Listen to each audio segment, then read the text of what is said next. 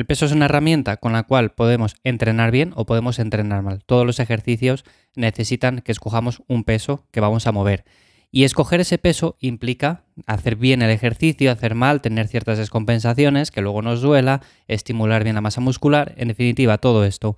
¿Qué peso hay que elegir para hacer bien un ejercicio? Un peso con el cual eh, lleguemos al fallo, hagamos buena técnica, controlemos bien el movimiento. Bueno, en definitiva, vamos a hablar un poco acerca de esto. Bienvenidos un día más a Cuaderno de Entrenamiento, el podcast en el que hablamos y charlamos acerca de la mejor forma de plantear y organizar un entrenamiento con el objetivo de desarrollar fuerza e hipertrofia. Soy Iván Yamazares de ivyamazares.com y, como digo, hoy te quiero hablar acerca del peso en los ejercicios. ¿Por qué? Pues por una razón muy sencilla, porque normalmente, aunque es cierto que una rutina puede estar bien planteada, si elegimos mal este, si elegimos mal el peso que escogemos en los ejercicios, va a dar lo mismo, porque no vamos a estimular bien la masa muscular. Como siempre digo, el peso no deja de ser una herramienta, algo que tenemos que escoger bien. O sea, yo si para un ejercicio escojo un peso que es inadecuado, o bien porque es muy poco, o bien porque es excesivo, lo más probable es que no dé un estímulo correcto.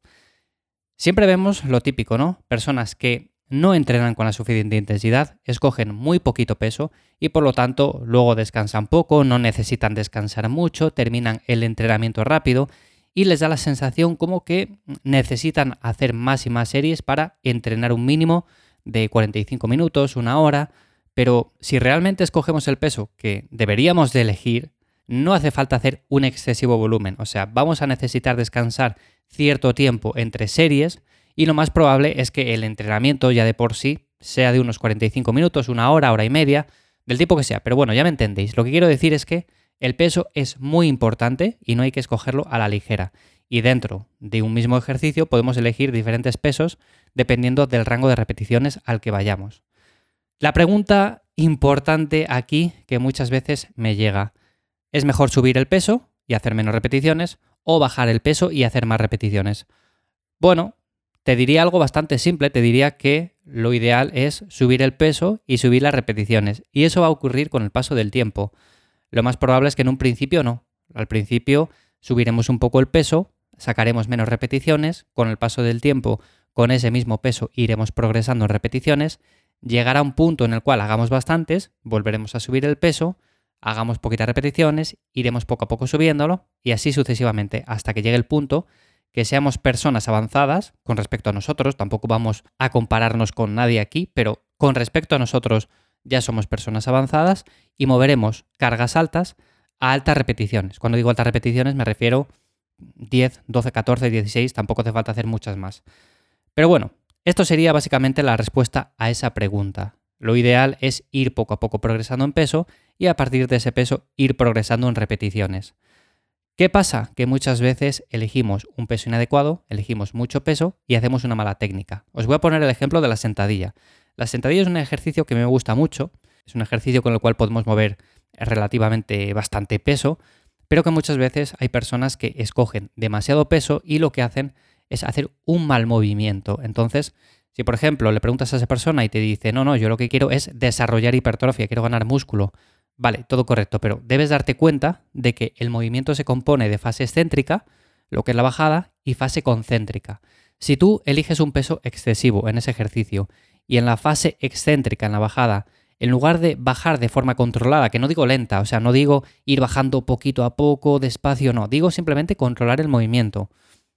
Si lo hacemos de esa manera, si controlamos el movimiento, vamos a bajar de forma armoniosa, vamos a bajar bien, Vamos a hacer quizás una pequeña pausa abajo y subimos también, bueno, pues de forma explosiva, tampoco de falta de forma controlada porque estamos moviendo una carga alta.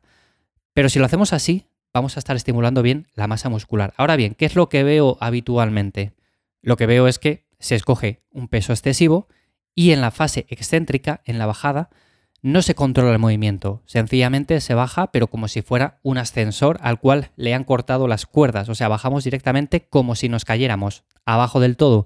Hacemos un rebote para que por la inercia podamos hacer la fase concéntrica y subir el peso.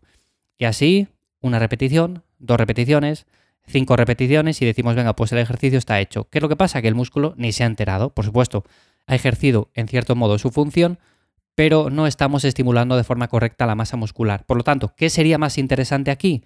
Elegir un poco menos de peso, bajar más controlado, pausar el movimiento abajo y con ese movimiento pausado, sin inercias, sin rebotes, sin nada de eso, subimos la carga. De esa manera va a estar trabajando la musculatura implicada, el cuádriceps y todo esto.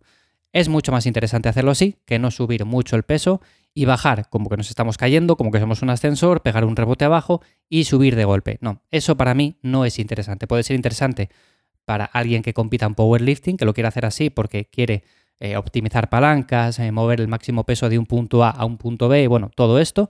Pero para alguien que busque mejorar su masa muscular, que busque mejorar la hipertrofia, no es nada interesante hacerlo de esta manera. Así que para mí ese sería uno de los errores principales y por los cuales la gente no progresa en el entrenamiento, porque escoge un peso excesivo, un peso que no se adapta al ejercicio que está realizando y que no se adapta a ese momento en el que se encuentra.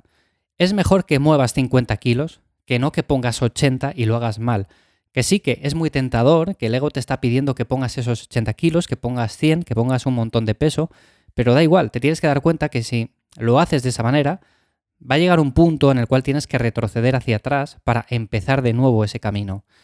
Y esto me ha pasado con muchas personas que, vale, tienen unas marcas más o menos decentillas en los ejercicios, pero que llega un punto en el cual digo, no, mira, vamos a hacer una cosa, vamos a ir un poco hacia atrás, vamos a empezar a mover el peso que movías hace 8 semanas o 10 semanas y vamos a empezar de nuevo con ese peso porque lo que estás haciendo es, sí vale, aumentar semana a semana el peso en el ejercicio, pero a costa de o bien acortar rango de recorrido, o bien hacer las repeticiones mal, una mala técnica, eh, creando situaciones de riesgo sobre todo para ti, o sea, sobre todo riesgo de lesión. En definitiva, si elegimos un mal peso, vamos a tener seguramente con el paso del tiempo dolor, vamos a generar tensiones inadecuadas y si tendemos a ciertas descompensaciones, que todo el mundo tendemos a ciertas descompensaciones, hagamos lo que hagamos, si lo hacemos bien, vamos a poder ir corrigiéndolas con el paso del tiempo, vamos a tener un cuerpo más o menos equilibrado, pero si lo hacemos de esta manera, si elegimos mal el peso, vamos a tender a hacer más grandes esas descompensaciones. Por eso es importante que llegado a cierto punto, bueno, pues vamos a retroceder un poco y vamos a empezar a mejorar la técnica a partir de ahí. Yo sé que cuando empezamos es difícil hacer una técnica correcta, hacerlo todo perfectamente bien, de hecho, yo os he comentado que aunque llevo muchos años entrenando, pues sigo mejorando la técnica poco a poco, es algo que se va aprendiendo, es algo que se va mejorando, incluso durante toda la vida, o sea, toda una carrera de entrenamiento podemos ir mejorando poco a poco los movimientos que realizamos, así que tampoco es que haya que frustrarse y pensar que, oye, es que la estoy haciendo mal, voy a intentar mejorarla, no, a ver, también hay que encontrar un equilibrio, no vas a estar moviendo 10 kilos para mejorar tu técnica durante un año, sino que tienes que ir poco a poco aumentando el peso siempre y cuando la técnica se mantenga más o menos bien. Y a partir de ahí, bueno, pues puedes siempre ir mejorando ciertos aspectos. Bueno, para terminar, simplemente, ¿por qué considero que también el peso es una herramienta y que se comete muchas veces el error de elegir demasiado? Bueno, pues sencillamente porque si elegimos mucho peso, se pierde el foco y no damos el estímulo correcto a la zona que queremos trabajar. Os he comentado el ejemplo de la sentadilla, pero lo mismo podríamos aplicarlo a un ejercicio de espalda en el cual no contraemos bien en la fase concéntrica, a un ejercicio de pectoral en el cual hacemos eh, press de banca o hacemos press con mancuernas, terminamos la serie y notamos el pectoral fresco. Decimos, oye, pues como que no lo he trabajado. Me noto más los tríceps, noto más el deltoides, pero lo que es el pectoral le noto bastante fresco. Bueno, pues este tipo de cosas nos hace ver que seguramente haya que mejorar también la técnica, por supuesto, pero el peso que estamos eligiendo es un peso incorrecto. Por lo tanto, menos ego, elegir un peso que toca, elegir un peso correcto en cada movimiento.